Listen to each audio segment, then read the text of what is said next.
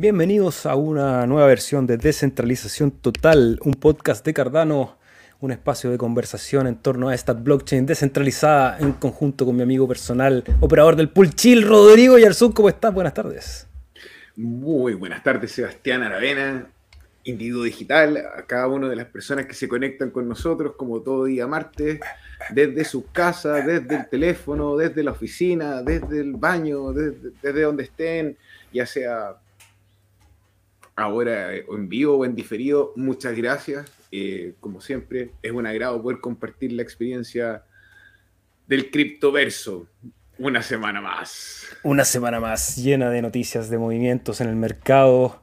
Hoy día debo admitir que no hice la tarea, Rodrigo. Me estoy sentando recién al computador. No he parado, no he parado desde que llegamos de Argentina, la verdad, para ser bien honesto. Recuperar el tiempo perdido de esos, de esos dos días que nos quedamos atrapados. Así que Vamos a ver, voy a tener gráficos preparados. Tú me mandaste una noticia. Vamos a hacer, por supuesto, sí, o sea, hoy comentarios de lo que está pasando. hablando de la caída de los mercados y el índice de precio del consumidor y cómo, cómo nos afecta todo, como el SP500, como el Nasdaq, cómo ahí todos nos vimos afectados.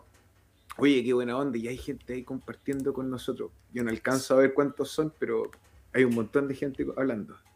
Está My Life Food, saludos al Cardumen, Latin Steak Pools, ¿cómo está Martín? Otro Martín, Martín Pujato, vamos Cardano carajo. Y desde Paraguay, como siempre, nos saluda Lucía Escobar. Estamos retomando ya las rutinas de transmitir cada día martes a las 15.30. Probablemente, si es que en tu país no han cambiado el horario, estemos en, en un horario distinto al habitual, porque acá en Chile el fin de semana pasado cambiaron la hora, estamos en horario de verano. Entonces, a partir de este momento, a partir de este día martes, vamos a estar transmitiendo en este horario los días martes, valga la redundancia, y los días viernes vamos a estar un poco más temprano para aquellos que nos ven al otro lado del charco. Saludos a Lunático Leas, ¿cómo estás desde Bilbao? Por ejemplo, ahí. Eh, ¿Qué hora es en Bilbao ahora, por ejemplo, Lunático Leas? Cuéntanos para, para hacer el, cálculo y la conversión. ¿Puedes dar una pequeña definición de Haskell, Marlowe y Plutus? Nos dice My Life Food. Eh, ok, vale. Dale. No, dale tú. No, dale tú. No, tú. corta tú, corta tú. Ah, ya. ¿Qué es Haskell, eh, profesor? A ver, Haskell es un lenguaje matemático y a lo que se diferencia de los otros lenguajes que se ocupan en este minuto en la programación en blockchain, por ejemplo, a Solidity, sería que es un programa funcional en vez de ser un programa orientado a objetos.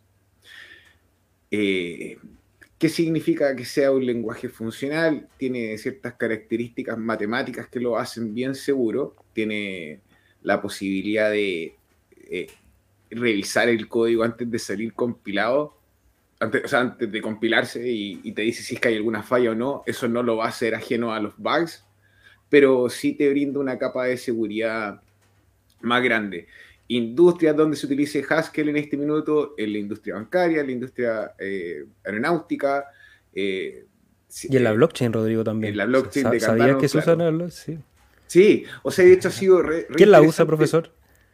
Re interesante. Perdóname antes de responderte quién la usa, porque al principio nos preguntábamos, oye, no hay desarrolladores en Haskell, falta gente en Haskell. Y bueno, de que falta, falta. Pero no es que no haya, los que hay están todos contratados.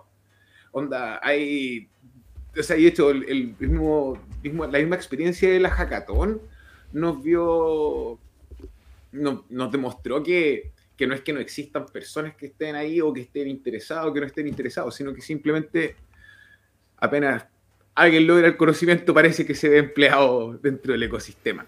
Entonces tenemos que Haskell es una programación funcional, es bien segura. lenguaje de programación funcional. Lenguaje de programación funcional. Y resulta que Plutus viene a ser de una forma u otra el lenguaje en específico o el DSL, un dominio específico del lenguaje, eh, Domain Specific Language, eso debería ser como la traducción, que viene a ser dentro de Cardano la forma en que se expresa Haskell para hacer las transacciones. Marlow vendría también a ser otro lenguaje Pluto, profesor, ahí Plutus podríamos decir que es como un sucedáneo de Haskell, no? es, Como un, es como un derivado, del lenguaje de Haskell que es específico para Cardano.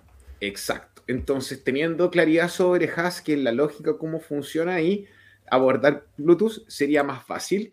Y luego viene Marlow. Marlow viene a ser un lenguaje de programación. Bob Marlow. Bob Marlow, claro, amigo de Bob Marlow and, the Wilders, no, no, no, en The Haskell. Eh, Oye, qué buen nombre, Marlow and the Haskell. Y, y, resulta que este Marlow tiene la programación front-end que permite tener como de una forma u otra un contrato inteligente o la opción de que alguien que entienda cómo, cómo es la operación pueda desarrollar su propio contrato. ahí, Rodri, creo que, creo solo, paréntesis, para también aprovechar de tirar conceptos, que front-end, cuando nosotros hablamos de front-end, que en inglés es como la parte frontal final, que es lo que tenemos en pantalla, nos referimos a los entornos gráficos. En general, como usuario, nosotros interactuamos casi solo con el front-end, que es con lo que vemos en la pantalla, básicamente. No interactamos con todo lo que pasa detrás de la pantalla, ni a nivel de código, ni a nivel de hardware. ¿Ya? Entonces ahí va también tirar conceptos. Claro, y, y, es súper importante lo que dice el SEA porque a pesar de que Marlow no es la primera iniciativa de programación en bloque, en front-end, o sea, que el usuario puede experimentar, eh, sí viene a ser revolucionario en el campo en el que se aplica. Entonces es muy cómodo, muy cool. Y ahí viene también otro lenguaje que salió hace dentro de la comunidad que se llama Plutarch, que vendría a ser más liviano, más flexible, desarrollado por la gente de MLabs. Eh, y, y qué sé yo, está bien cool. Hay varias gente que lo utiliza en este minuto. Y sobre esos, Marlow, Plutus o Plutarch, ellos trabajan con el sistema de transacción que se llama Plutus TX. Entonces tú de repente vas a poder escuchar que hay cambios en los modelos de transacciones o que hay cambio en el esquema en Plutus TX, pero eso no quiere decir que sea el lenguaje puntualmente de Plutus, que de por sí, ahí hablando con doctor Lars, un saludo, fanático de descentralización total, nos decía que nos ve en casi todos los episodios, eh, que bueno, que el libro que él escribió hace un año atrás ya está desactualizado. Hay tantos avances y tanta aporte de, parte de la comunidad que se le hace a él difícil eh, mantenerse al día con esta tecnología. Entonces, nada, eh, eso como para poder cerrar tu respuesta, hermano. Maravilloso. Gracias, como siempre, profesor, por introducirnos a este maravilloso mundo de la blockchain y de Cardano. Saludos al eh, Lunático Leas, nos dice que son las 20.34, es decir, son 5 horas más adelante. Claro, queda bueno este horario ahí para compartir la tarde antes de ir a descansar con la gente que está en España, que nos ven nos ven mucho eh, en Europa, así que muchos saludos. Y por supuesto los latinoamericanos que son, somos legión en Cardano, lo pudimos ver en el hackathon en Argentina. Y ahí F. Torreal nos deja saludos desde Ecuador. Un abrazo, Óxido Naranja, ¿cómo estás? Bienvenido. Sandro Polman estuvo mirando la aventura. Sí, vamos, bueno, voy a compartir pantalla para empezar ya con el capítulo de hoy. A ver, te escucho. Vamos a partir, como siempre, haciendo rápidamente una publicidad. Nosotros operamos un pool de Cardano, que es un servidor que presta servicios a la red. Firmamos bloques, con eso le damos la seguridad que todas las transacciones eviten el problema del doble gasto. Rodrigo ahí detrás de las teclas mantiene el servidor operando. Ustedes, el cardumen, la gente que quiere delegar en nuestro pool, pone su capital en hadas. Con ese capital y la máquina o las máquinas que opera Rodrigo, ayudamos a la descentralización y con eso repartimos recompensas para quienes delegan en nuestro pool. La información la pueden encontrar en chilestakepo.cl. Pueden generar como rentabilidad aproximadamente un 4% anual. Superamos el 4%, Rodrigo, en toda nuestra época de días. Estuvimos ahí peleando con el 3,90 y tanto durante harto tiempo, pero hemos tenido una consistencia en la firma de bloques. Nos pone muy contentos porque eso es, bueno, trabajo aquí del maestro detrás de las teclas, de tener todo funcionando impecablemente, pero también de todos aquellos que depositan la confianza en el trabajo que hacemos. En adapulse.org pueden ver cómo se, se o sea, pueden monitorear. La no carga. claro, y cómo la caja no carga. No sé si será un problema de mi internet o Adapulse está con alguna dificultad. No, no importa. Rodri, ¿cómo, está, ¿cómo está el pool? Yo voy a ir a, buscarlo en Pool Tool para contar cómo están los epochs. Está bien. El epoch pasado vimos que firmamos un solo bloque que se nos asignó a través del proceso de slot esto que se calcula cada epoch este época nos tocó igual una, un poco más duro, nos, tocaron, o sea, nos tocó un poco mejor, pero igual duro. Fueron dos bloques los que se nos asignaron. Eh, y sabéis que ya estoy más seguro y más tranquilo. Yo me acuerdo que el primer año veíamos que teníamos unas semanas así, un mes creo, que fueron como seis épocas, malo, bueno, así, duro, seco. Y, y me acuerdo que me sentía súper incómodo con, como diciéndole a la gente, oye, se nos asignó un puro bloque. Pero gracias a la confianza, eh, gracias al trabajo que hemos hecho juntos, ya la gente está súper cómoda con el sistema y por último cuando anda así yo ya tengo la tranquilidad de certeza que no, que solamente cómo funciona el protocolo Ouroboros, eh, bajo la misma lógica, los pools emergentes, porque no hay pools chicos y pools grandes, sino que pools consolidados y pools emergentes, somos todos pools, somos todos gente muy cool en la red. Eh, ocurre que de repente no firman bloques por periodos muy largos, pero cuando firman, uruy, uruy, uruy. Sí, entonces eh, cuando no nos toca a nosotros, les toca a ellos, y cuando no les toca a ellos, nos toca a nosotros. Entonces, nada, es maravillosa la experiencia.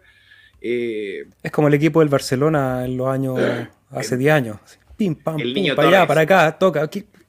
Daban 37 pases ahí, todos verificando bloques, para allá, y no se equivocaban en ni uno. Verificación perfecta. Oye, bueno, en pantalla aquí está los resumen de los epochs anteriores. Estamos en el 363, como decía Rodrigo, el anterior un poquito triste, con un solo bloque. Lo bueno es que ya con un bloque repartimos recompensas, que eso es siempre positivo. Y los anteriores veníamos de una buena racha, así que la explicación nunca está de más, Rodrigo. Eh, sí, oye, mira, nos están saludando desde Italia, desde España. Mamma mia, Giulio Donna, benvenuto a questo podcast. Possiamo fare una versione in italiano così eh, più gente dell'Italia viene qua a costruire con noi questa comunità di Cardano. eres como Mario Bros, pero de verdad. Saludos a Víctor Muez, ¿cómo estás? A Sandro ya nos saludamos. Rape Trader, bienvenido. Óxido Naranja. Bueno chicos, seguimos con... Bueno, esto más que una, más que una publicidad es un, un aviso, un, una recomendación también, porque editamos y sacamos al, al aire el teaser, que es una suerte de resumen de de tentempié de lo que estuvimos haciendo en el hackathon de Buenos Aires. Le pusimos Cardano Developers Hackathon Stories, que es el nombre que tiene la propuesta en Catalyst, donde pueden votar para que esta propuesta se siga llevando a cabo. Nosotros ya hemos hecho ahí un, buen, un buen avance con el registro, hay muy buen material, hay buen audio, hay buenas imágenes y tenemos este primer tentempié para que ojalá podamos editar un producto completo donde se cuente toda esa historia de qué es lo que pasó en la hackathon. Así que felices. Vemos el video, Rodri, que veámoslo en vivo porque bueno, lo subimos tarde ayer, entonces mucha gente no lo ha visto todavía, tenemos poquitas visitas. Vamos a ver si es de interés, capaz que a las personas no les gusta. Eh, sí, voy a hacer que se escuche. Relléname un poquito, Rodri, para yo poner el video con, con el audio. Bueno, mira, independiente el resultado que tenga, en la experiencia debería grabar una película y maravillosa. Yo, la verdad, hermano, nunca me había imaginado que, que tenía una estrella del cine dentro y que salió tan entretenido conversar. No, la gente tuvo una disposición maravillosa. A quienes no lo han visto, eh, siento que esto es como la última manera, así, la última evolución del contenido digital. Vamos a observar y vamos a grabar las reacciones de nosotros mismos fijando nuestro material reaccionando a mi propio video. no, no, no, no queremos caer en la autorreferencia, pero sí queremos mostrarle a ustedes el trabajo. Creo que, bueno, ahí lo van a ver, no comentamos más. Rodrigo, nos muteamos nuestros micrófonos y vamos a poner este minuto y medio, casi dos minutos del material que hemos venido trabajando. Aquí vamos.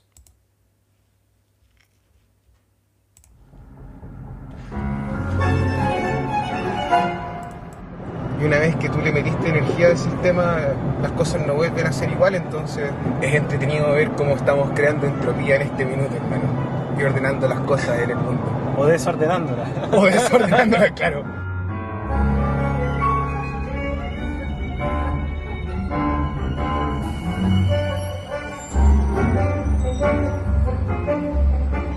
Blockchain va a ser algo normal, así como hoy en día tenemos, conectamos el wifi, internet, boom, abrimos Facebook, Instagram, bla, bla, etcétera, lo mismo.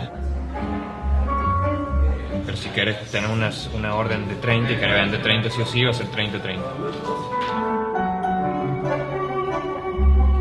Your liquidity will always be available for users It's just the price your liquidity is being traded at is based on the market. Ve acá. Está bien lo que dijiste, pero está acá. And uh, I think it's very fitting that the hackathon is here in this beautiful setting at the university because of the closeness of Cardano to science and Haskell. En Cardano, en cierto punto, tiene algunos valores que a mí me gusta. Somos un equipo de, de distintas culturas, Quejuas de Taiwán, tenemos un miembro en Australia, yo de acá, de Latinoamérica, así que bueno, esa es la historia de cómo llegamos a Cardano. Y eso es lo que, lo que distingue a Cardano de, de otras. Si la comunidad de Cardano no tuviera los valores que tiene, yo no estaría acá. Tenemos participantes de todas las edades. Está tratando de recrear un sistema financiero para la gente. It's really exciting to, to be able to interact with so many people and, and explain Plutus to them and Haskell and the other things we do. El futuro es brillante, yo creo. El futuro es brillante y lo construimos entre todos. Este es un video que, que se construye de manera bien colectiva porque, bueno, Rodrigo estuvo participando ahí como protagonista, pero también hizo producción. Tuvimos a, a Martín que estuvo cargado, encargado del streaming, pero también ahí nos ayudó con todos los movimientos de cámara, nos dio el contacto del camarógrafo, de Ivo.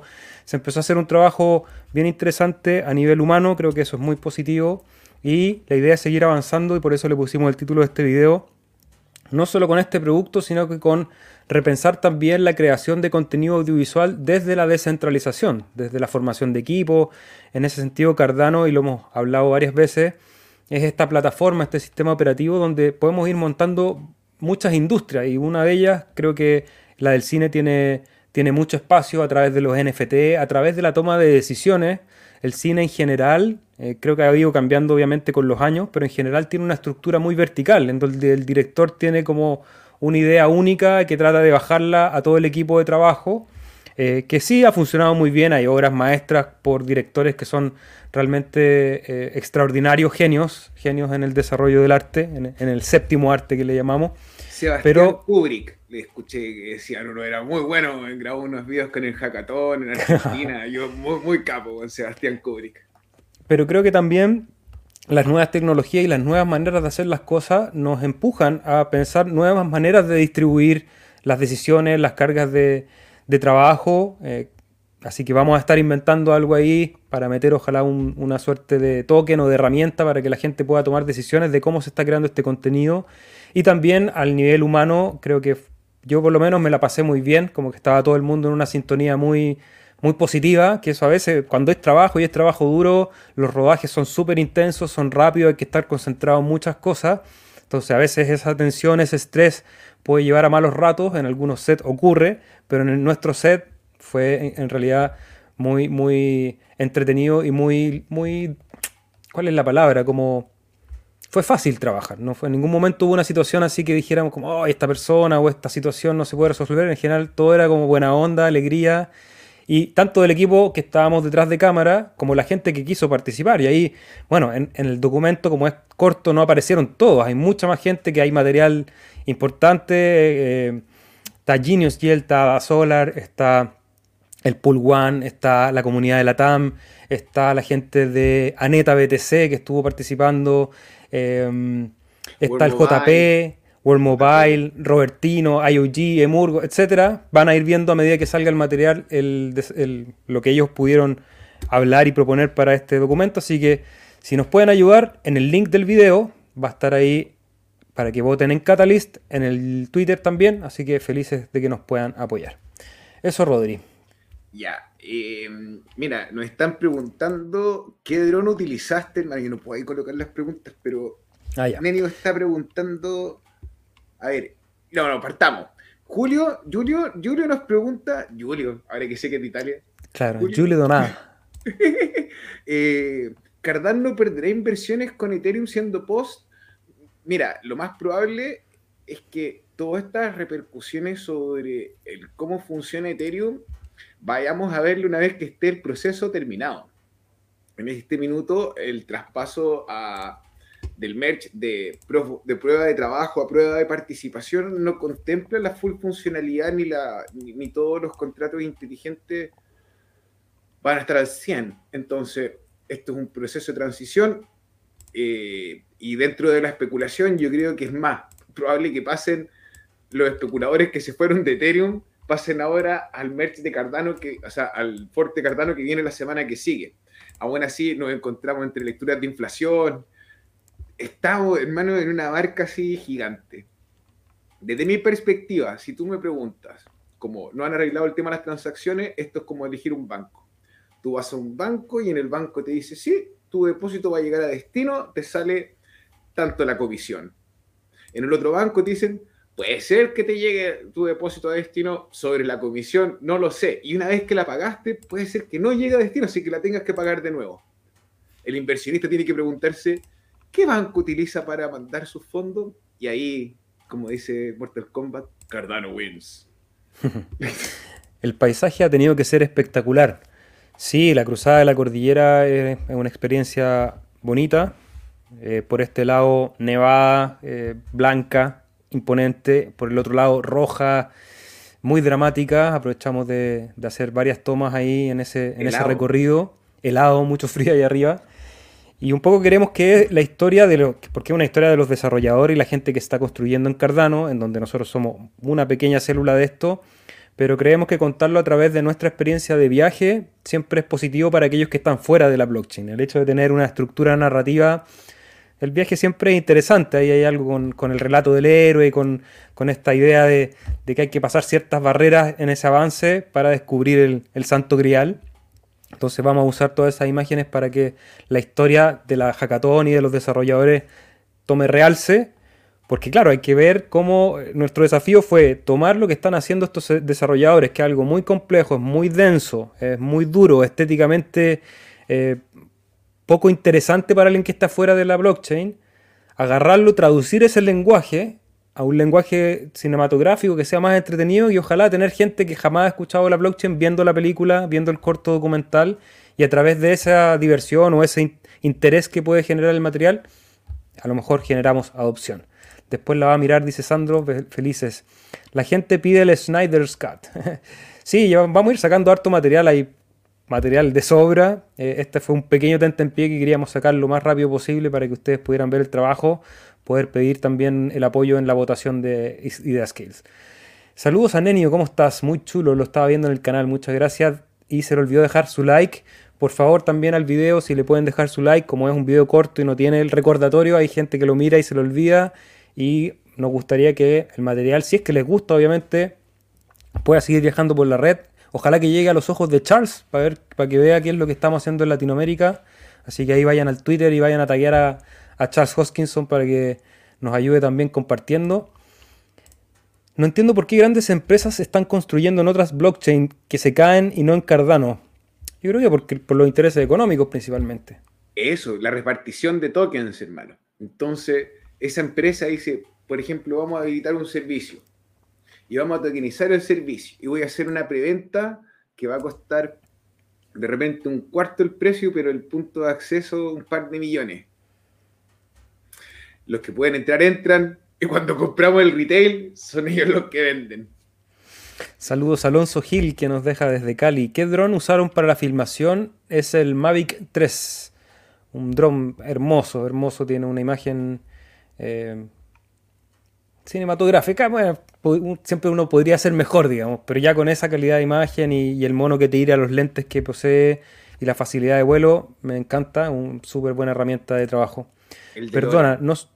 Ah, el DeLorean. Sí. Perdona, no solo existe Cardano, Cosmos Phantom, no sé, hay un mundo más allá de Cardano que es de las buenas, Tesos también. Sí, hay muchas blockchains en los que se está construyendo. Eh, Muchas de ellas van a ocupar espacio en el mercado, la mayoría van a desaparecer. Eso también hay que ser bien claro. Eh, nosotros le dedicamos mucho tiempo a Cardano porque en lo personal me parece más cómodo y más sensato especificar mi conocimiento que diluirlo tanto. Creo que Cardano es de los competidores que va a estar aquí por lo menos hasta que la blockchain siga siendo un, un estándar en la industria. Y quizás después también porque la comunidad es muy grande. O sea, de todos los proyectos que menciona, la comunidad de Cardano es, la que tiene mayor adopción y eso también creo que le da sustentabilidad a largo plazo porque somos muchos construyendo, muchos trabajando y lo hemos podido ver eh, en desarrollo, sobre todo durante este año. Saludos a Víctor, Norberto Troncoso. Ethereum nos dice Rave Trader, tal vez es una idea, una idea loca, pero al igual que Kodak, morirá en mi opinión. Tengo mis argumentos para ello. Sí, hemos dado argumentos acá de, de varias blockchains, dentro de ello lo que está pasando con Ethereum. Vamos a ver qué tal les va con el merge. Esperemos que de lo mejor. Ethereum lo veo como un Saga Master System, nos dice Víctor. Ese Víctor haciendo piña. Al Como final va a venir la Play. así viejo y feo. Claro, al final va a venir PlayStation, Xbox y chao. Felipe dice que pasó a dejar su like y nos escucho mañana. Eh, buen trabajo. Muchas gracias Felipe. Desde ya los que están mirando este capítulo, si es que les gusta, por favor regálenos un like. Nos pueden dejar comentarios si están viendo esto en diferido. Cardano está haciendo muy bien las cosas y muy buenas, pero la arquitectura que es buena en Cardano y mala en Ethereum. Muy buen dron. Sí, es Sí. bonito. sí. Y Ethereum tiene desarrollado el mercado, que eso, ese es ahí como donde nace la competencia desde el punto de vista que hay gente que ya está segura y ya hizo, ya está andando en un sistema, entonces fácil que salga el tribalismo, pero en rigor apuntamos entre todos a una mejor tecnología y la victoria de ellos o la victoria nuestra es la victoria de todos. Y el hackeo de Luna, por darte un ejemplo, a pesar de que Cardano no tenía ningún servicio DeFi conectado con ellos, igual nos vimos afectados porque lo malo cuando llueve todos se mojan. Eso es lo que quería decir, perdona. Claro, somos una industria que aún es pequeña, está en crecimiento, pero aún es pequeña, entonces creo que es más sensato pensar como blockchain, en donde nosotros tenemos especifi- especificidad en Cardano, pero nos interesa la blockchain como tema, que, encerrarse y, y tratar de pelearse entre las blockchains, porque al final nos vamos a mover eh, de manera conjunto por un buen rato hasta que en algún momento, y creo que está sucediendo, los mercados van a empezar a limpiar de los proyectos que no sirven, van a quedar los proyectos que realmente están generando adopción y sobre todo resolviendo algún problema. Y estamos aquí para ver ese proceso. Saludos desde Valencia, nos deja Cripsy, desde la madre patria. ¿Cómo estás? Juan Pérez, felicitaciones muchachos por su trabajo, muchas gracias. He sido testigo de ver a Individuo Digital crecer en estos años en el ecosistema desde que participaba en las preguntas en Criptomonedas TV. Un fuerte abrazo, un fuerte abrazo Juan. Aprovecho de rendirle todos mis respetos a Sensei Felipe de Criptomonedas TV. Sigue siendo una fuente inagotable de conocimiento del mundo blockchain, de geopolítica, de gallinas, de bueno, una serie de tópicos que se tratan en ese canal todos los días. Así que los que aún no lo siguen, les recomiendo que vayan a seguir el canal de Criptomonedas TV. En español creo que sobre blockchain es lo más eh, cuerdo que, que veo. No hay, no hay humo, sino que hay información desde donde aprender. Cuando llueve salen los caracoles, nos dice My Life Food. Rodri, voy a volver a compartir pantalla porque tú me enviaste hoy día una noticia, en realidad una plataforma que querías comentar. Y es de Ya. ADA. Ada, este servicio de préstamos P2P por fin lanza la plataforma, su, eh, por fin lanza la red principal, su plataforma donde uno puede entregar liquidez o pedir préstamos. Entonces, ahí, bueno, ustedes pueden utilizar Eternal, Nami Wallet, eh, Typhoon, Gero Wallet, eh, no sé las que estaban ahí eh, conectadas, pero están los servicios disponibles y ya vemos que hay pools de liquidez, que, o sea, hay préstamos y pools de liquidez funcionando. Están, a ver, o sea, estoy medio ciego desde tu pantalla, hermano, ¿eh? pero ¿cuáles son los pares que está viendo usted? Tenemos,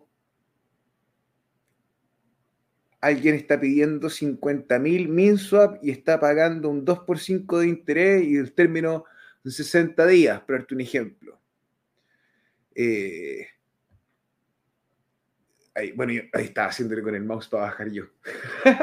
Eh, no está muteado, hermano, no se escucha. Ahí sí, en la columna de la izquierda está el préstamo, la cantidad del préstamo. Hay una solicitud de Min, de Meld, de Dana y eso de momento. Eh, está el colateral que hay que poner en nada, su valor. Acá el interés que está generado, la cantidad de tiempo por la cual se va a desarrollar el crédito y el factor de salud, que me imagino que tiene un algoritmo que interpreta eh, El interés. el, el interés, el valor del mercado, eh, una serie de factores para decir, ya, ok, esto tiene un cierto nivel de, de seguridad. Y aquí se puede pedir el, el crédito. Interesante, es. interesante. Sí. Creo que es una de las herramientas que, que va, o sea, ya lo, ya lo hace, darle adopción a las criptomonedas. O sea, las criptomonedas para qué sirven? Ya, para transferir valor, ok, y otra de las cosas para generar finanzas descentralizadas, es decir, no tener que pasar en un banco. Ayer te comentaba, Rodrigo, tuve que ir a cambiar un cheque a, un banco de, de, un de aquí, el, Banco de Estado se llama. Y claro, y después de estar en esta industria y un poco saber cómo está funcionando la creación de estos sistemas operativos financieros, me parecía todo tan obsoleto. Estuve tres horas básicamente esperando, eh, básicamente esperando nada, porque un cheque que estaba emitido correctamente ya había hecho un trámite semanas atrás donde habían tenido que verificar el, el carnet de mi empresa, el, el, ¿cómo se llama? el convenio desde donde venía ese dinero, una serie de cosas. Y cuando fui a cobrarlo, después de que ya estaba hecho ese trámite, uno diría, bueno, el cheque dice un monto, hay un emisor, hay un receptor, el receptor demuestra ser quien es, el emisor debería estar por sistema si tiene fondos o no, si no se protesta rápidamente y te deberían pagar. Bueno, eso me demoró tres horas. Y que, el, y que el ejecutivo de acá tenía que hablar con el ejecutivo de allá. Y yo decía, quiero a mi ejecutivo Rodrigo, por favor, para que me resuelva este problema rápido. Entonces, creo que eso es lo que se busca. Eso es lo que se busca, de que esta herramienta, con el tiempo y a medida que se consoliden, pueda ayudarnos a no tener que hacer grandes colas en el banco. Ojalá obtener mejores tasas también. Y, y a tener un sistema financiero que sea para todos, como lo decía el video, o sea, para la gente. De todas maneras, el... y esta es una excelente oportunidad como para reflexionar al respecto, ver la necesidad y ver el progreso de la misma plataforma. Ellos al principio partieron entregando solamente su solución de staking del token ADA y ahora en su versión 2 eh, ya estén con los préstamos y vamos a ver cómo esto aumenta su poder cuando esté el hard fork de Basil habilitado y podamos utilizar monedas estables también, no tan solo como colaterales, sino como para los préstamos. Esto puede abrir oportunidades para eh, micropréstamos y que, por ejemplo, los comerciantes. Comerciante ambulante, el otro día escuchaba la necesidad de ellos de poder eh, bancarizarse porque ellos pueden colocar un colateral, por ejemplo, pero no tenían los medios ni el historial bancario para que la banca tradicional les entregaran un préstamo. Entonces, dentro de la realidad latinoamericana, eh, bueno, hispanohablante me imagino que todos ahí tenemos comercio ambulante, así que buenas nuevas, eh, atención a la plataforma y ahí quiero saludar a Jesús, hermano, el Kevin Chacón me dio un abrazo así grande, grande, grande en Argentina y me dijo, brother, este abrazo te lo manda el Jesús con mucho cariño. Entonces, hermano, hasta Nueva York, donde estás tú. Ah, bien apretado. Gracias, brother. Buena onda. Excelente. Sacamos entonces lo de AA. Y vamos al chat. Porque han llegado nuevos amigos. Jesús Suárez, Araujo, ¿cómo estás? Haciendo networking con otras blockchains por acá en New York. Cada vez más feliz que Cardano. De que Cardano y lo que estamos construyendo eh, aplausos, fueguitos, buenas vibras para ustedes. Gracias Jesús, cuéntanos ahí de tu experiencia en Nueva York, con quienes has podido conversar, qué es lo que se, qué es lo que se huele en otras partes del mundo, porque sabemos que el desarrollo del blockchain también tiene ciertas características territoriales. Ayer teníamos una reunión con, con otro colega de la red que estaba en Australia y nos contaba que en Australia Cardano era no tan grande y no sé, comentaba que Algorand, por ejemplo, tenía una comunidad muy grande. Y nosotros acá en, Argentina pudimos experimentar que la comunidad de Cardano está creciendo cada día más, una comunidad grande, eh, más grande que la de Chile, por ejemplo. Entonces, ver cómo las blockchains también van ocupando territorio y el desarrollo, y creo que es un desafío para nosotros en Hispanoamérica, en, Latinoamérica, en Sudamérica, en España y donde hablamos español. Eh, en Italia veíamos ahí también, ojalá también incorporar a la gente de habla portuguesa a esta comunidad que va creciendo. Lo más remarcable en Cardano es su capacidad de actual actualizabilidad futura a través de la tecnología del Hartford Combinator. Eso permite que la red jamás se vuelva obsoleta tecnológicamente, algo que ninguna otra tiene. Estoy completamente de acuerdo. Como siempre, en burbuja la gente no consigue discernir el valor del precio, no es capaz de hacerse las preguntas adecuadas. Problema-solución es la clave y en eso Cardano lo hace en cualquier ámbito. Y mira, vamos a, vamos a entregarle ahora la palabra a la gente porque hay conversación ahí en el chat. Nosotros aprovechamos de, solamente leer. En este mundo hay proyectos y divisas para que varias sobrevivan, nos dice Sandro. Lo bueno de tu canal es lo que dices. Te centraste en Cardano y es bueno. Ojalá tuviera un canal de cada buen proyecto. Eh, sí, claro, efectivamente, para los que partimos en este océano de criptomonedas donde hay tantos proyectos, uno busca ciertas luces para enfocar, porque son tantos que yo creo que nadie es capaz de absorberlos todos. Hay algunos que son más amplios en su interés. También esa amplitud permite, eh, tiene menos capacidad de foco, son, cosas que se mueven de manera asincrónica. O sea, mientras más abarcas, eh, menor foco le puedes poner a aquello que abarcas. Entonces nosotros por decisión personal, por gusto, por interés también, eh, decidimos trabajar propiamente en Cardano porque dentro de Cardano hay otro ecosistema. O sea, es como, es una idea, es súper fractálico, porque uno entra a Cardano y dice, no, si es que es solo Cardano, pero una vez que uno entra a Cardano empieza a aparecer World Mobile Token, empieza a aparecer Pavi, empieza a aparecer eh, Ergo, empieza a aparecer Crunocopias, empieza a aparecer lo mismo que veíamos ahora, a, ADA, empieza a aparecer Mi, eh, SandeSwap, MinSwap, y podría seguir. Podría actores que todavía no salen a la luz, que están esperando el hardware la, para poder la ofrecer su servicio. Por ejemplo, también. Y sobre el canal Sandro, hay uno en particular que he estado mirando, que es el canal de Academia Escripto de mi amigo Andrés León, que hablan sobre la red de Radix, por ejemplo, que ahí tienen otro lenguaje de programación funcional, pero trabajan de forma distinta que Cardano. Entonces, eh, ojalá poder encontrar estas joyitas, como se dice. Gracias por lo demás. ¿Sería posible que BRICS, como grupo de países emergentes, sacaran su propia moneda para combatir al dólar? ¿Cómo veis la posibilidad de que fuera una cripto soportada en oro? yo, creo que el oro es cosa del pasado. ya después de las criptomonedas, eh, no me parece que tenga mucho sentido respaldar nada en oro. Eh, creo que el oro, a medida que las criptomonedas vayan ocupando ese espacio, que creo que lo van a hacer, ahora es una creencia mía, es una hipótesis solamente van a ser obsoleto el oro como refugio de valor. O por lo menos le van a quitar una buena porción. Entonces, eh, si, tengo la criptomoneda que puedo subdividir, que la puedo mover entre países solamente con unas palabras, eh, que tengo seguridad de que estoy exactamente intercambiando un token que puedo conocer a través de su Policy ID sin necesidad de verificar la pureza de ese Policy ID, como si lo tengo que hacer con el oro y así una serie de inconvenientes que tiene el oro como refugio de valor. Creo que respaldar una moneda en un material que es útil, o sea, el oro va a seguir siendo útil porque sirve para muchas cosas, es un material muy noble, pero eh, como refugio de valor creo que va a ir perdiendo terreno. En ese sentido, creo que respaldar una moneda en oro a estas alturas del partido tiene poco sentido. Ahora, respaldar una moneda en Bitcoin, por ejemplo, que es una moneda muy escasa, que se va, si es que permanece su escasez a la escala que está, está creciendo esa escasez, creo que tendría sentido, creo que tendría mucho sentido. Sería posible que el... Preguntó la Es posible que el, el BRICS saquen una moneda propia Puede ser, puede ser. Creo que van a ser, pero van a ser lo mismo que monedas fiat, que ese es un tema también que eh, es bueno ponerle atención. La blockchain, como hemos dicho, no sirve para cualquier cosa. Y la gracia de la blockchain en la transferencia de valor monetario es precisamente la descentralización.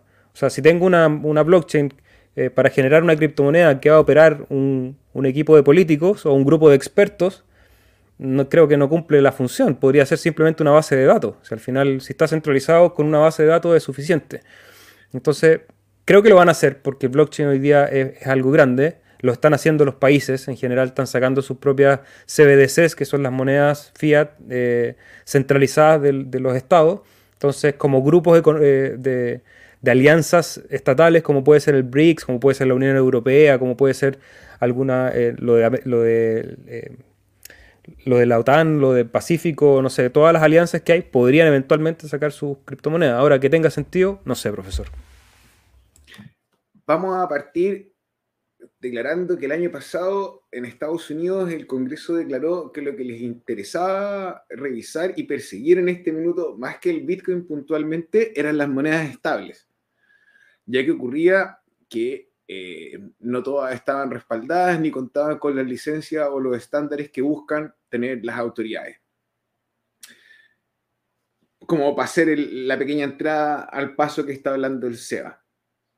Para responder puntualmente la experiencia sobre las criptomonedas que están respaldadas en oro, siempre ocurre el problema de que la persona que se encarga de hacer el respaldo del oro se va con la guita de todos. Entonces, no ninguno de esos proyectos ha prosperado puntualmente. Es súper difícil como el, punto de, de, confianza donde tú guardas ese oro.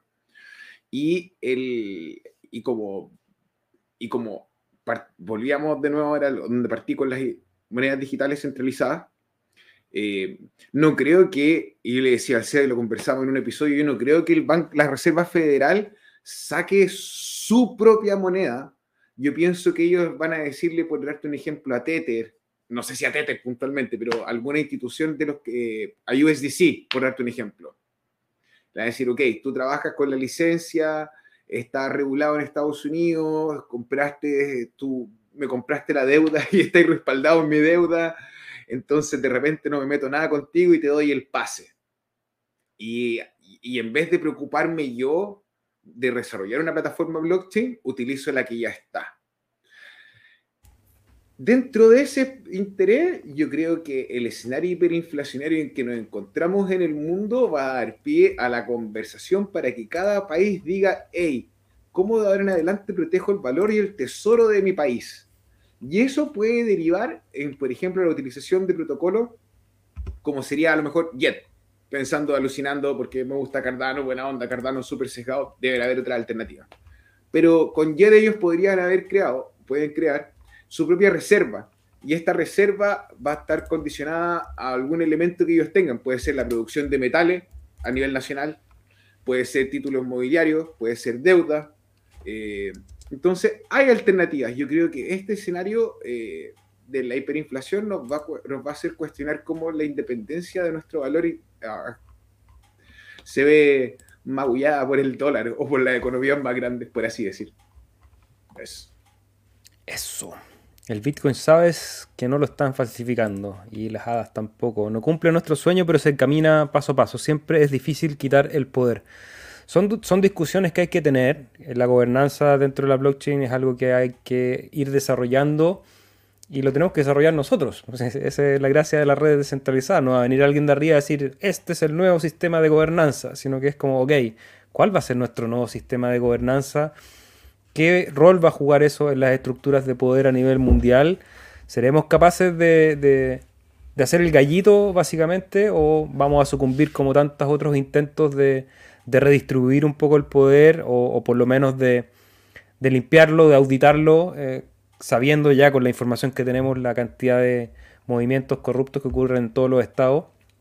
Entonces, vamos a ver, es una historia que se está escribiendo, estamos siendo partícipes y y espectadores además de esa historia. Ojalá algún día poder asistir a un asado con vosotros en persona, chicos. Serían conversaciones que alimentan el alma. El estómago lo alimenta el asado per se. Eh, sí, oye, una mención especial a la carne de nuestro amigo argentino. Qué, increíble. Ayer tuve que comer carne acá de vuelta. Estaba buena, pero me recordaba aquellos días eh, manejando por la pampa. Sí, deliciosa la gastronomía. Ojalá que puedan venir algún día, bueno, nosotros ir para allá, eh, conocer a, los actores del ecosistema en persona ha sido gratificante a más no poder, entonces si la suerte nos permite y el valor del hada también lo permite, eh, con la mejor intención de viajar, de conocer otras realidades, de conocer otros proyectos, ojalá documentar esos proyectos que están naciendo en diferentes nodos alrededor del mundo, con la cámara en mano, ir a contar esas historias, creo que eh, va a ser positivo para el ecosistema, Rodrigo. O sea, a mí me encantaría, Sandro, tú que estás en España, conocerte a ti en persona, al Rave, que está ahí también con nosotros, a Cripsy, que también nos saluda de España, al Andrés León, al Genki, al Sensei Genki, yo hermano le debo una, eh, unas cuantas cervezas al Sensei, de hecho ya estaba hablando con él, pidiéndole consejo, eh, al Alfred del Cardano Hotel. Alfred, eh, qué buena. Sí, o sea, yo creo, hermano, que si vamos a Tony, bueno, Tony también, otra persona que le debo, a ese otro sensei que le debo un par de cerveza.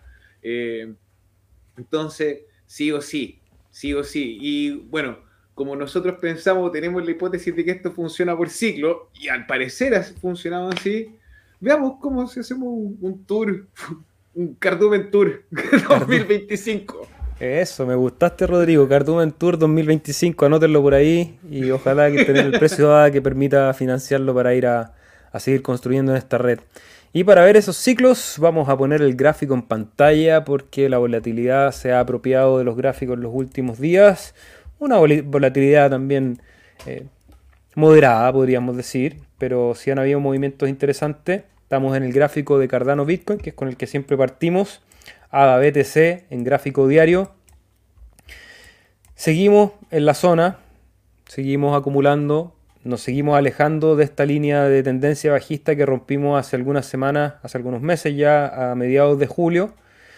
Eh, creo que eso es positivo. A veces me da para pensar de que este cripto invierno entramos como en el, en el plató del cripto invierno, donde vamos a estar en esa zona un buen rato. Creo que el análisis no ha cambiado en las últimas, por lo menos en el último mes, que decimos que este rango puede llegar a romperse cuando tengamos ya noticias eh, más definitivas sobre el hard fork de Basil. Ya sabemos que viene el 20, 22, 25, Rodri. ¿Para cuándo está la fecha? 22, mis perros, 22. Par de patos. par de patos. Eso me imagino que como noticia va a ser eh, mover el precio. Si la noticia es muy positiva y hay una, una suerte de FOMO con, el, con este Hartford, ya sea algunas semanas previas o algunos días previos o los días posteriores, que es como se ha dado más o menos la tendencia en las anteriores actualizaciones, podemos buscar un, pequeño rally.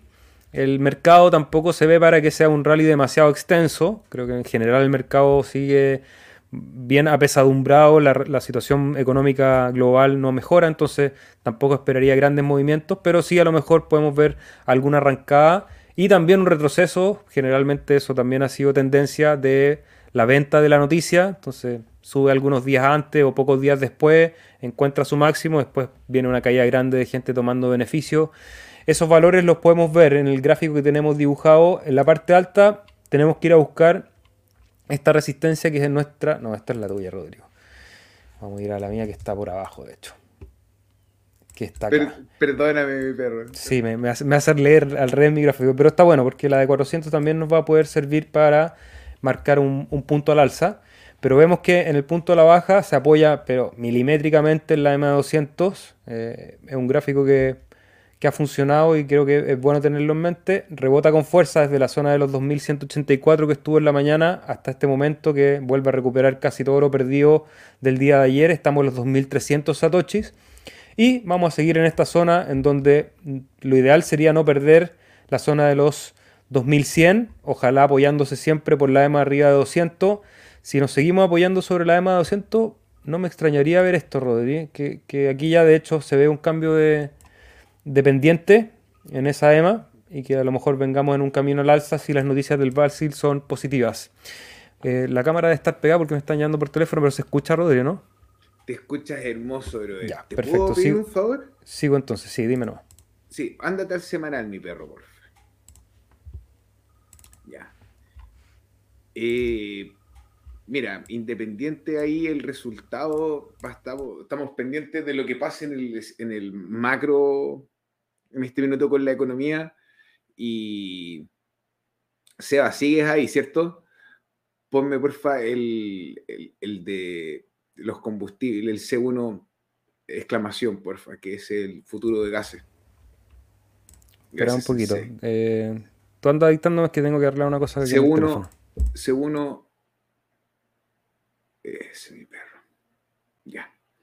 Esto es el futuro del crudo cuando hablo del crudo no hablo de la resaca, sino que hablo del petróleo, el combustible, de, lo, de los fósiles.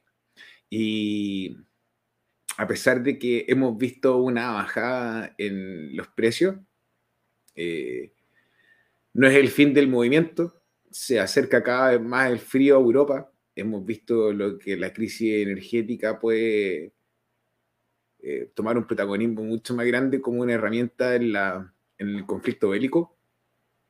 Eh, el escenario no se ve fácil con la inflación y probablemente para poder darle respuesta a la necesidad de las personas sigan imprimiendo más capital para financiar la energía. Y ¿Qué es lo que estáis viendo en este gráfico, Rodri, perdón? Esto es el futuro de los crudos. De, sí, ¿Pero cuál es tu lectura del precio? Que va, puede empezar a subir porque empieza el invierno en Europa y tenemos el tema de la crisis energética derivada la tensión también con la guerra. Claro, pero ese sería el análisis fundamental, ¿o no? Claro. Y desde lo técnico, ¿cómo cree que puede reaccionar? Yo pienso, hermano, que esto puede ser eh, una subida, que haya llegado ahí al límite donde está, un poquito más abajo. No, eh,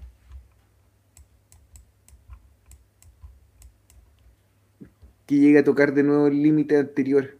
Eh, no, más arriba, más arriba, hermano. Eh, por ahí, más arriba. Y ahí y empiece a subir de nuevo. Eh, vimos la proyección de la inflación, que salió un poquito más alta. Eh, aún así los combustibles han mostrado la baja. Sobre el Bitcoin, hermano, pues podemos, Bitcoin USD, ponte en el semanal. ¿Estamos semanal? Sí. Más atrás. Yo tengo duda, hermano, si es que estamos en la guatita que está ahí, justo. No, más atrás. En el año, más, más arriba, arriba, arriba, arriba. No, mi, mi perro, en el 2020, 2018. Ahí. Como que si estamos en este periodo que ya hemos. ¿Cuánto hemos bajado desde ahí? Desde el ATH, desde ese ATH hasta el punto donde está el mouse. ¿Cuánto hemos bajado de ahí, hermano? ¿Eso? 70%. Ya. ¿Cuánto hemos, cuánto hemos bajado ahora? Redoble tambores. 73%, 75%. Me asusto que nos quede la segunda pata y que esa sea la última guata abajo. Eh, ojalá, que, ojalá que nos encontremos ya en el fin del bottom, de la caída. Si no, eh, y nos queda la última caída, bueno, nada es para siempre. Eh, yo pienso que la tormenta es perfecta. Estamos todos en un escenario hiperinflacionario. De una u otra forma, eh, esto involucra garantías para los capitales y en nuestra tesis, o por lo menos en la mía. yo pienso que vamos a seguir comportándonos como nos hemos comportado en el pasado, probablemente tengamos una baja acompañada del contexto macro, pero vamos a seguir avanzando. Y esto va a durar 2024, 2025. Martin McFly, veremos si te comportaste como un gallina o no. Pero yo, acumulando. Sí, una observación que es bien interesante es la primera vez que pasa tanto tiempo bajo la EMA de 200 en el gráfico semanal. Si vemos las veces anteriores, cuando encuentra esa EMA, va siempre rebotando con fuerza. Eh, en el COVID, en el movimiento fuerte que hubo en esa caída, la atraviesa, pero se recupera rápidamente en cosas de semanas. Y lo mismo en la caída de esta zona, que es donde tenemos información. O sea, 2015 rebota y sale rápido. 2000, enero del 2015 hace lo mismo, el 2018 hace lo mismo, el 2020 hace lo mismo. Pero ahora se queda debajo de esa EMA de 200 y permanece, aunque entra en una zona de rango, donde su punto mínimo hasta ahora ha sido los 17.700, ha tenido mínimos cada vez más altos a medida que el movimiento se ha desarrollado, pero no logra posicionarse sobre esa EMA 200, que sería interesante ver que si eso ocurre, a lo mejor hay una reversión de la tendencia en el momento que eso ocurra. Yo creo que tenemos para un buen rato en esta zona. Eh, creo que... Dígame. EMA de 300 y EMA de 400. Veamos qué, te, qué te dicen. La de 300 tiene que ir a buscar los 1752, o sea, 17552. Y revisa en el pasado como hiciste antes con la de 200, hermano. ¿Cuántas veces la fuimos a tocar? Oh, it's gone. Televisión en vivo, televisión de verdad. Media móvil. Ahí está la de 200, que es la que vimos recién. Ahora vamos a poner la de 300. Em, también información simple, a lo mejor, claro, nosotros hablamos de análisis técnico de, de, una manera bien suelta, para quienes no saben, las medias móviles es un gráfico, es una línea que se dibuja que hace un promedio de todas las líneas en el rango de tiempo que yo le determino. Entonces, si yo abro aquí las opciones con doble clic, me dice la longitud y en este caso son 300. ¿Qué significa eso? Que si yo tengo el gráfico en semanal, agarra las 300 velas de esas semanas y las promedia y va dibujando ese promedio a medida que va avanzando, ¿cierto? Entonces, son bien útiles porque reducen el ruido, ¿ya? Las velas diarias tienen mucha información de que hay una noticia, que Elon Musk saca un tweet y hay una serie de cosas que generan volatilidad. Las medias móviles, sobre todo aquellas más extensas, que yo diría que empiezan a sobre los 100 periodos, te dan un panorama un poquito más general de el movimiento del precio. Y Rodrigo me pidió que fuera para atrás y nunca la ha tocado. En la de 300. ¿No la tocamos para el COVID? No, o sea, sí, sí la Sí, tocó. Y la verdad, No, no la tocó, ¿ah? Si soy, ver, si soy estricto, no la toca. estuvo a punto. Le di, un, le, guiri-guiri. le di un besito así, un piquito. Ya. Y Pero ahora, no, le- brother, no- no veamos le dio la pasada. Veamos la de 400. Y la de 400. La ponemos en pantalla. Y está más abajo que coincide con otra zona de soporte que tenemos en los 14.000. 13.700 más o menos por ahí. Eso podría ser una situación bien Ahora, catastrófica y no, desde- no ha estado cerca de tocarla. Desde el ATH actual, desde este del ATH, último ATH hasta la línea de 400.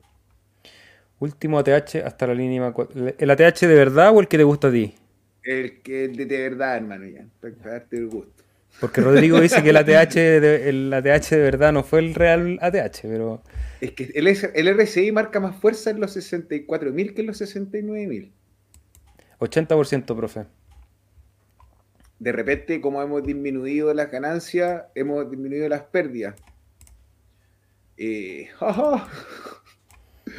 Eh, pero uno nunca sabe hasta que sabe. Y, y de todas maneras, si la tesis que uno mantiene en el tiempo eh, tiene su fundamento y sus razones, siguen siendo buenos precios para hacer DCA. Porque al final de cuentas no tenemos ninguna certeza de que vaya a tocar todo lo que hemos hablado. Mira, ahí Rave dice solo una observación. No podemos aplicar conceptos del pasado al precio del precio del BTC cuando nunca se enfrentó una crisis que no pudiera ser resuelta mediante eh, no sé lo que significa que como ahora el contexto es diferente. Sí, por supuesto que el contexto es diferente. Ahora estamos explorando juntos. Vamos a ver si de repente entramos en una macro tendencia y, que literalmente nos quedan tres años más para ver cómo el mercado se desploma después de 16 años al alto. Ah, el perfecto, el sistema cuantitativo, ya. Es imprimir. Ahora sí entendí lo que tú querías decir, hermano. Eh, sí, cuando hicieron la inyección de plata, el quantitative easing, Perfecto. Que es cuando estaban arriba del helicóptero y decían a la gente, ¡sálvate! Eh, sí, obviamente es distinto, pero mira, voy a mezclar conceptos, puede ser que me equivoque. La recesión anterior, hermano, las fábricas estaban, los consumidores estaban, eh, la gente andaba de una forma u otra con un poder, con una intención y un poder de consumo más bajo pero quienes interactuaban, eh, quienes eran miembros de la sociedad en ese minuto, seguían andando. Entonces, el poder de hábito, el poder del hábito de consumo cambió.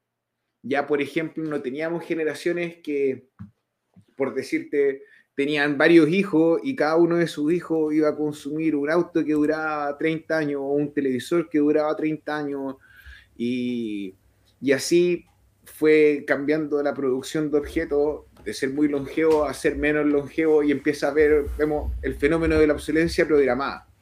Y ahí como empiezan, por ejemplo, unas generaciones que tienen menos hijos, por ende le pueden vender menos objetos duraderos a los consumidores, pero les hacen cambiar el objeto. Y ahora en la actualidad estamos viendo otro modelo de distribución de, de hábitos de consumo y está de moda el hardware as a service. Eh, Oye, ¿verdad? Bueno, una distracción no menor. Hoy día, feliz día a los programadores, incluidos los de Haskell. Andrés, hermano, abrazo gigante. Eh, pero volviendo atrás, yo creo, hermano, que estamos en un periodo donde vamos a volver a, a cuestionar los hábitos de consumo en la sociedad y cómo se diseña eh, el equipamiento, el hardware para la misma. Entonces, eh, definitivamente el contexto no es igual. Ahora creo que también Creo que si nos han seguido en este programa saben que no somos fanáticos del análisis técnico, lo hacemos al final de cada episodio, para tener una referencia de precio.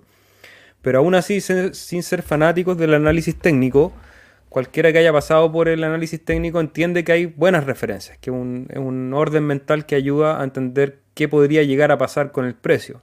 Entonces, y, hay conozco muchos fundamentalistas del análisis técnico que ni siquiera se preocuparían si el contexto es distinto o, si eh, el escenario geopolítico está tan revuelto, sino que se van a, van a seguir mirando el gráfico y van a tratar de interpretar desde ahí lo que está sucediendo. Entonces, eh, claro, si bien nunca se ha enfrentado a una crisis como esta, eh, tampoco dice que vaya a comportarse de una manera distinta per se. O sea, puede eventualmente comportarse de una manera distinta o puede que sigamos repitiendo los siglos que hemos venido viendo. Eso lo veremos en el futuro. No es, es parte de la especulación. Nuestra recomendación va a ser siempre, Rodrigo, Acumula, no especula. Eso. Pero especulamos un rato y compartimos con ustedes. Siempre es bueno nutrirse. RepTrader aparte siempre nos entrega muy buena información. En general todos los que nos dejan ahí comentarios. Así que agradecerles por haber participado hoy día. Nenio nos comenta que hoy día en Buda hubo un flash crash en el par BTC CLP, que es la moneda chilena. Llegó a 13 millones. Mira, qué ganas de haber tenido puesto una orden. Habría que ir a verificar porque Buda a veces tiene error de software que no son efectivamente compras, sino que son...